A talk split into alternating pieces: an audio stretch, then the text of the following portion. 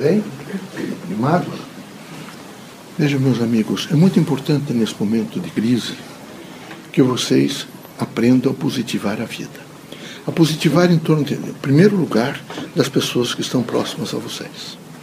Há uma crise moral no mundo, uma crise social, uma crise política, consequentemente econômica e cultural.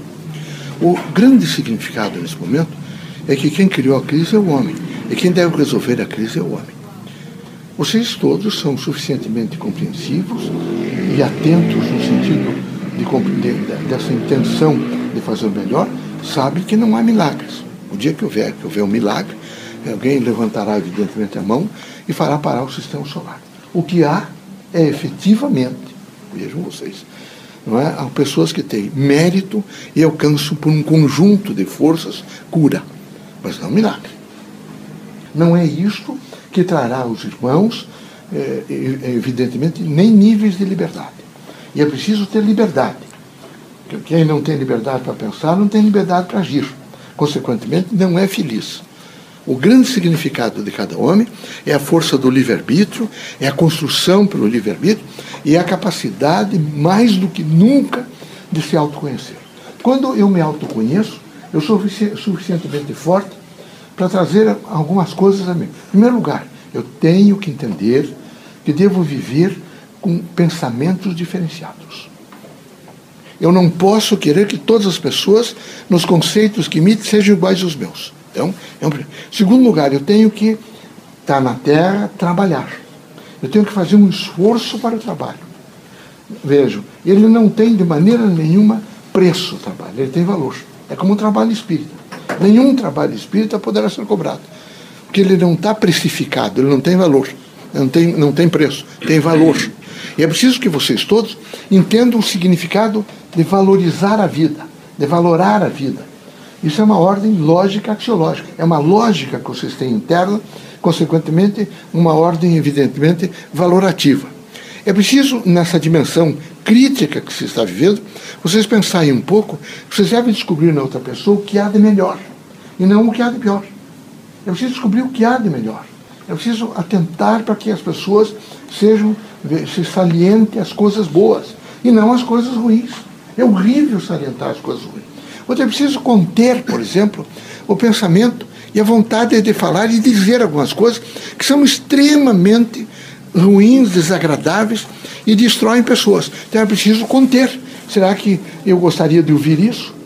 Eu gostaria de ouvir um desconceito de meu pai, de minha mãe, de mim ou dos meus filhos? Não. Então eu não vou fazer o desconceito. É preciso ter paciência e, e nessa força de, auto, de autocontrole, de autoconhecimento, fazer efetivamente o controle pessoal. É preciso pacificar não é, o, o, o seu ser por inteiro para evitar, por exemplo, a cadeia do ódio. É preciso a cadeia da vingança, a cadeia, evidentemente, da injúria, da difamação, porque às vezes eu não gosto da pessoa, eu vou difamar. Não, os religiosos não fazem isso. Os religiosos têm um plano primeiro de vida, eles têm que entender de que todas as pessoas, independente de cor, raça, não é? etnias que se falam hoje, a dimensão, por exemplo, de, de cultura religiosa, cultura política, eles são todos irmãos. Eles são filhos, todos eles urinam, dejetam, têm que comer para viver, homens e mulheres. Então é uma incúria ficar nesse momento tentando destruir pessoas. Quem, quem quer destruir o outro está se destruindo.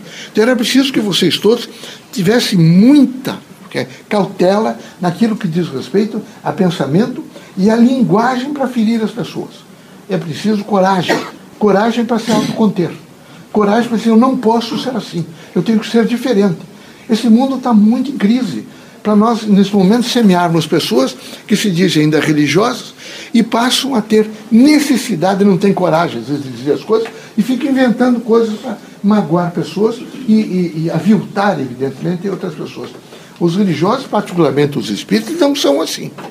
Eles não têm conversa de maneira nenhuma que venha trazer, nesse momento, aviltamento e destruição de relações sociais humanas.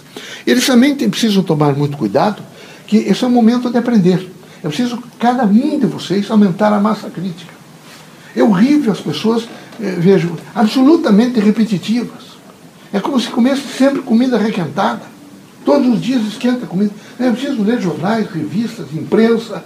É preciso, nesse momento, estar absolutamente aberto para um mundo aberto. E não viver um mundo fechado, onde ninguém se transforma, onde as coisas são sempre as mesmas. É por isso que vocês, às vezes, recorrem à chamada área de destruição. Vocês ficam tão satisfeitos que vocês precisam aviltar as outras pessoas, às vezes, que estão satisfeitas. Tratem de pensar um pouco mais e de alcançar valores que sejam elevados, que tragam a vocês uma consciência maior. Então, devem todos os dias prescrutar se realmente vocês se autoconhecem. Será que eu, eu, eu, eu tenho o poder do autoconhecimento? Ou será que eu realmente sou religioso? Ou eu faço de conta? É um mimetismo? Eu, aqui vocês na usam guarda-pau por causa do povo que vem aqui. Aqui não precisa guardar nada, mas é para higiene. E esse mimetismo, então me travia, faço o travestimento de, de roupa e vou passar a falar. Não, meus amigos. Aquilo que vocês dizem, você tem que operar. Tem que processar o que vocês acreditam. Quem não tem, nesse momento, responsabilidade para fazer efetivamente, vejam, essa consciência do Evangelho, que é uma consciência de fraternidade, de caridade, de amor, de esperança, é uma consciência de, promo de promover o ser humano, deve procurar, então, quem sabe, não é, as linhas materialistas, mas não aqui. Aqui é um local de proteção, como em todas as religiões, eu espero que seja assim, de proteção e de luz no entendimento, de mais conhecimento, de força para construir a fé, porque a fé ninguém deve ter, deve ser a fé. Cada um de vocês deve ser a fé. E ser com muita responsabilidade. Outra coisa é não atrapalhar quem trabalha. Vejo, vocês não podem atrapalhar quem trabalha. Vocês têm esses tais telefones, esses aparelhos eletrônicos, mas ficam a comunicar o dia inteiro eh, sem perguntar, será que eu não estou atrapalhando a pessoa que está trabalhando? Conversar com um telefone duas, três, 40 minutos, 50 minutos, isso é um absurdo uma coisa dessa. Tem que ser tudo rápido, muito rápido. Vocês, nesse momento, têm que entender que vocês não podem atrapalhar as pessoas no concurso da construção de um mundo melhor. Eu estou imaginando eh, nós, médicos, no consultório, atender um telefone e ficar 40 minutos com o telefone, com o paciente esperando. Não é possível uma coisa dessa. Então, lembrar vocês também que vocês devem, vejo, dominar um pouco é, a vontade. Vocês devem avaliar as necessidades. Eh, necessidades sexuais são terríveis.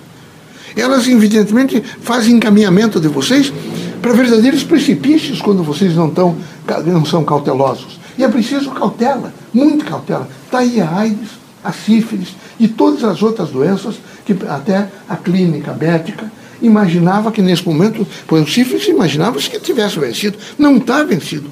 Por favor, é preciso autocontrole. Como é que alguém é religioso se não tem autocontrole? Como é que alguém diz que eu vou me lançar, que eu preciso nesse momento? Não.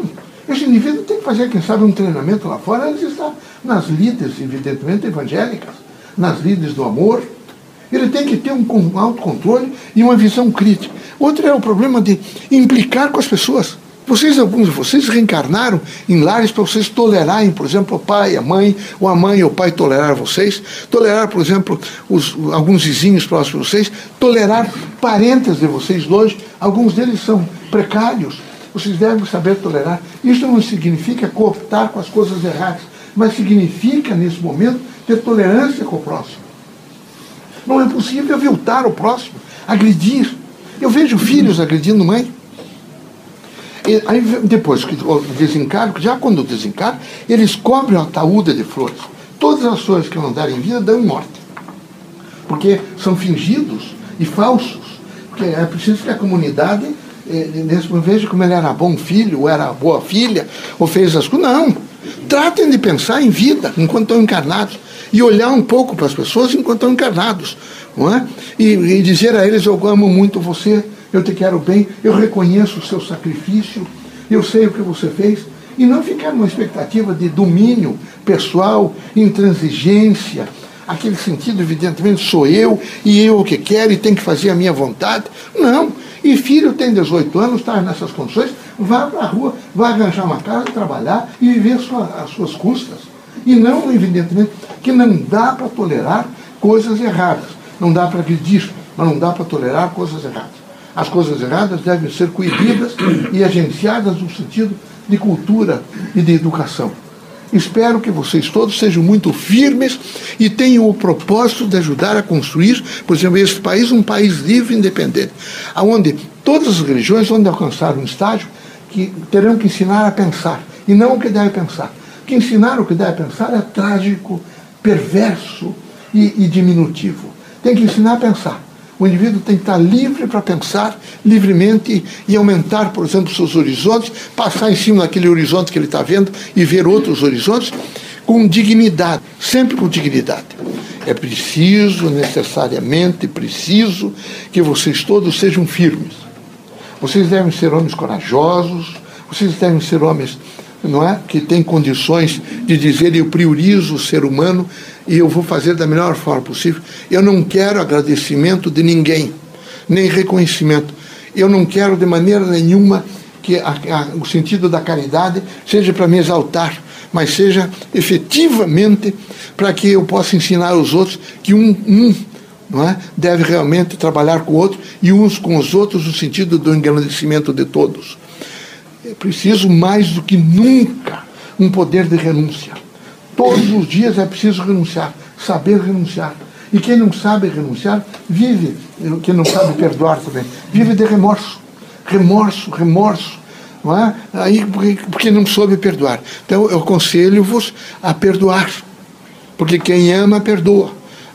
Aconselho-vos a ser paciente, corajoso consigo mesmo, porque tem que ser corajoso consigo mesmo os outros, vocês gritam, ninguém quer nem chegar perto às vezes. Mas e com vocês? E a consciência de vocês? Eu estou errado, eu não tenho coragem de me corrigir? Não, eu vou imediatamente me corrigir. Que aqui vocês teriam que repetir, já ao levantar pela manhã. O que é que, o que, é que eu, eu tenho saúde? E dizer internamente, o que é que eu tenho? Saúde. O que mais que eu tenho? Felicidade, alegria o que mais eu estou com satisfação de viver. Aí eu não implico com o próximo. Porque quando eu não tenho essas três palavras bem concisas em mim, eu só implico. Eu implico com a mãe, com o pai, com o filho, com isso, com aquilo, com o vizinho. Aquele sujeito não me cumprimentou, me olhou torto, como se ele fosse perfeito. Então, por favor, saúde, felicidade, alegria, contentamento. Estou muito contente com o que tenho. Estou muito agradecido a Deus com o que alcancei. Mas não, mas tenho dificuldade de fazer isso, muita dificuldade. Quando fiz essa universidade na saúde e encarnação no Rio de Janeiro, eu tive um homem como o Dr. João Vicente Torres Homem, como grande professor na universidade, no curso de medicina da Universidade do Rio de Janeiro. Ensinou-me muito, que não ensinou só a medicina, ensinou todos nós naquela época a pensar. Ensinou tanto a pensar que um dos meninos era muito pobre e lutava muito com a vida e até nós o ajudávamos, e ele não conseguia manter-se, tudo era muito difícil. E um dia eu encontrei em Paranaguá com um palhaço de circo. É? E ele estava tão preparado que ele tinha aprendido com o João Vicente Torres uma coisa que eu tinha aprendido também. É? Ele, ele se fazia mais charadas, e no meio dessas charadas eu comecei a responder, porque eu conhecia algumas. Ele disse, eu poderia ver quem é que. Essa voz não é estranha, era minha. Aí fui perto dele, disse, ô oh, rapaz, é? conversei com ele. E ele, muito alegre, feliz, disse uma coisa que é muito importante, que eu nunca mais esqueci nem desaprendi. Não é? Eu vou ser, é, quem sabe, seja médico do corpo, eu da alma. É? Eu sou o médico da alegria, o médico da satisfação. Aprendeu? Aprendeu com quem? Com um capacitor, que foi o doutor João Vicente Torres Homem um homem extraordinário. E eu sinto que essas universidades, ultimamente, estão preocupadas em, em trazer, nem é matéria, é disciplina. É um conjunto organizado, conceitual, posto numa pequena, num, num, grupo, num programa, e que devem passar para vocês, nem junto nada, fica parece verdadeiras ilhas, isso é muito grave. E deu nisso que deu uma insatisfação. Se eu fizer uma pesquisa agora entre vocês, doutores, engenheiros, médicos, advogados, aqui tem uma, uma massa aqui extraordinária. É só perguntar, essa semana você foi quantos dias feliz? Só perguntar. Quem tiver sinceridade, vocês levarão um susto. Porque também se incomodam com coisas pequenas. Só coisas pequenas. E tem ainda uma coisa perversa: tirar proveito, mesmo entre os espíritos. O que me causa grande eh, eh, impressão e, e grande sensação de impotência diante de vocês. Tirar proveito. Tirar proveito do companheiro, da companheira, tirar proveito. O importante é de vizinhos, que quem faz comércio. Ora, meus amigos, por favor, pense um pouco sobre isso. Aqui não, não, Quantos anos estão imaginando que vão viver? Vão deixar a terra. Estão todos na fila da morte. Daqui a pouco o sino bate e vocês vão embora. Ou vocês acham, que os sinos redobram só pelos que morreram? Ou pelos outros? Redobram por vocês também. Por todos. Então é importante nesse momento trazer toda a experiência que vocês tiveram do passado, no presente, ver o que, é que vocês pensam de futuro, reunir o passado no presente e projetar alguma coisa concreta. É a esperança na construção. Deus os ilumine, Jesus os ampare. Tenho alegria no coração, muita alegria. Não é? E quando batem, batem demais uma porta, quem sabe vocês nem têm olhado que Deus abriu uma ou duas do lado dela. Vocês estão tão obcecados pela tal de porta que vocês não sabem aproveitar a outra que abriu. Então, você saber olhar para os ambientes, meus amigos. Viu? Sejam felizes.